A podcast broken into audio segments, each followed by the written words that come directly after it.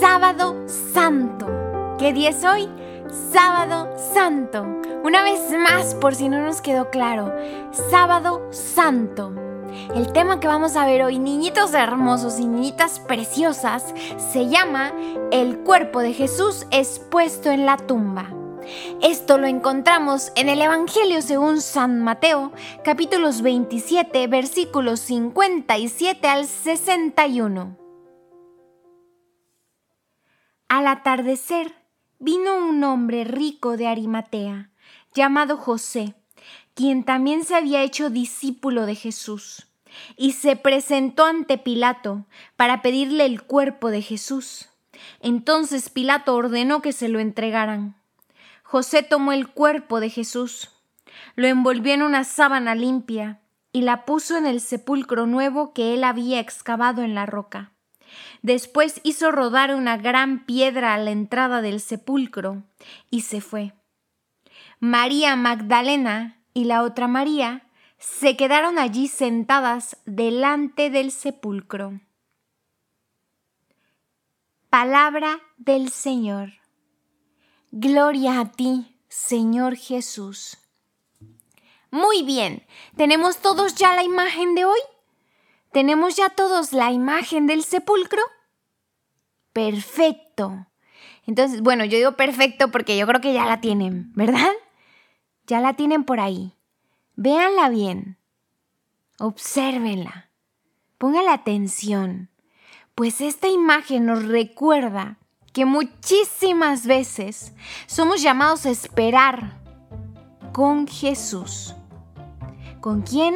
Con Jesús en momentos de dolor, no solo en las risas. Es precioso, sí, compartir momentos de diversión, momentos en los que estamos alegres, contentos, que queremos bailar y dar vueltas. Sí, padrísimo, hermosísimo. Y a él le encanta que sonriamos. Pero también estamos llamados a esperar en los momentos tristes, en los momentos en los que nadie está, en los que eh, nadie, nadie se quiere quedar. Así que si nos mantenemos cerca de Él, Él nos llenará de qué?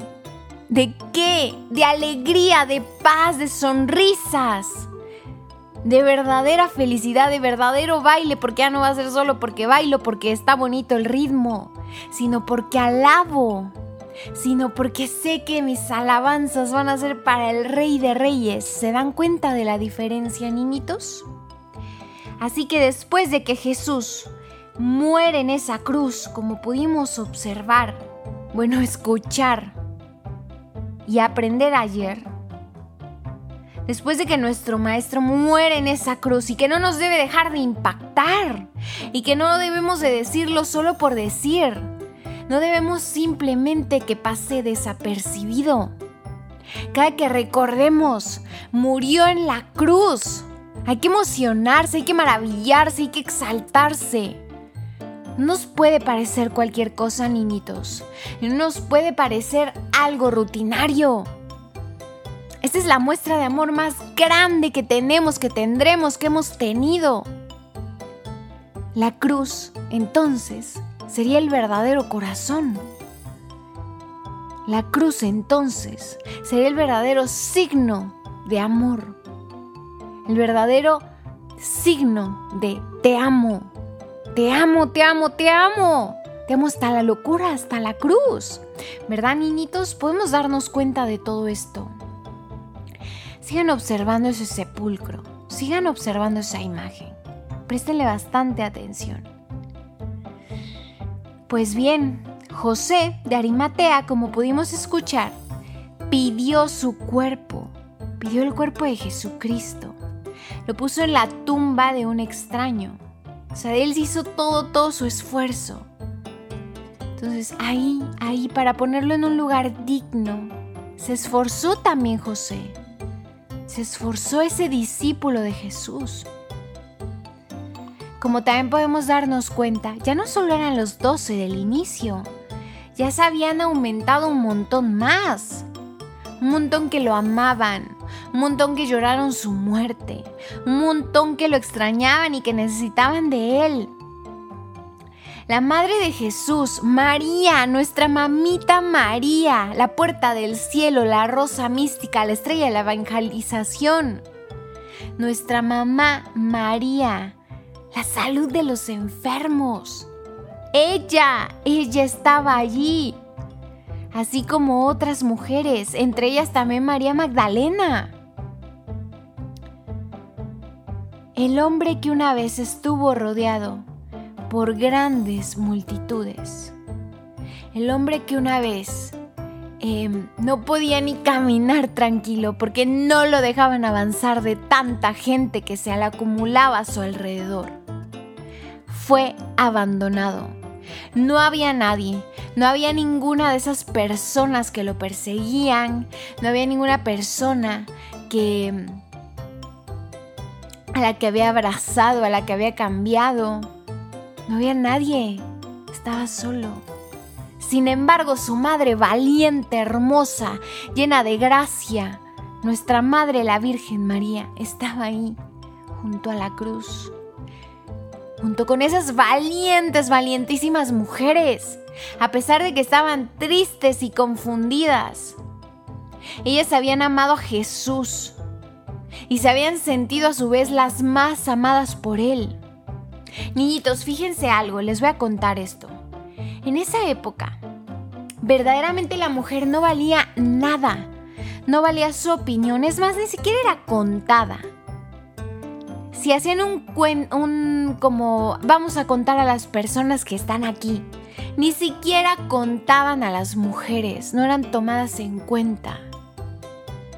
Cuando llega Jesucristo, y las mira por primera vez y las hace sentir por primera vez escuchadas, amadas, valoradas, cuando les levanta el rostro niñitos y les dice, oye, tú eres especial para mí.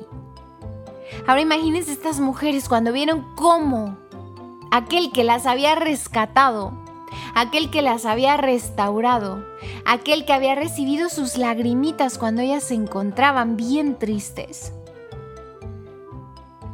permanecieron. No se fueron a esconder. No se fueron a ver, ay no, mejor después vengo, no me vaya yo a meter en problemas. No, se quedaron. Se quedaron hasta el final. Lloraban, les dolía, lo extrañaban, pero sabían que Jesús era el Hijo de Dios entonces, ellas a pesar de estar devastadas, de estar llore y llore y llore y con el corazón hecho un nudo, a pesar de todo esto, niñitos, no abandonaron su fe, así como no abandonaron a Jesús. Pero ¿qué creen? Lo único que estas mujeres valientes, que sabían amar al amor, lo único que ellas tenían para ofrecerle, para entregarle, eran sus lágrimas. La tumba de nuestro mejor amigo Jesucristo fue un lugar de grandísimo dolor. Fue un lugar lleno de lágrimas, fue un lugar lleno de te extraño, fue un lugar lleno de te necesito, maestro te necesito. Pero el domingo, aquí viene la mejor parte. Aquí viene lo más precioso. Es que todo es precioso, pero esto es hermoso. ¿Por qué? Porque el domingo de resurrección, no de cualquier cosa. Domingo, día del Señor, resurrección. Ese mismo sepulcro, ¿se acuerdan? Ese del que, en el que José de, de Arimatea eh, mete el cuerpo de Jesús ahí en ese mismo sepulcro donde lo habían dejado. Se convertiría en un lugar de gran e, e insuperable alegría. Con Jesús, el dolor es parte de la historia, claro que sí. Pero ¿qué creen, niñitos? No es el final de la historia. Cerramos nuestros ojitos para este momento de oración. Abrimos nuestros latidos, suspiramos, respiramos el nombre de nuestro Señor Jesucristo que siempre podamos oler su, su fragancia, el olor a santidad, el olor al no temor, el olor al ayudar. Oh amadísimo, dulcísimo, mejor amigo Jesucristo, por favor, enséñanos a esperar contigo. Enséñanos, por favor. Incluso en aquellos momentitos en que nos estemos sintiendo tristes, en el momentito en el que nos sintamos ignorados, en el momentito en el que no nos sintamos escuchados o valiosos. Por favor, enséñanos a esperar contigo. Porque sabemos que si tú estás, el dolor siempre, no a veces, siempre será seguido de una inmensa alegría.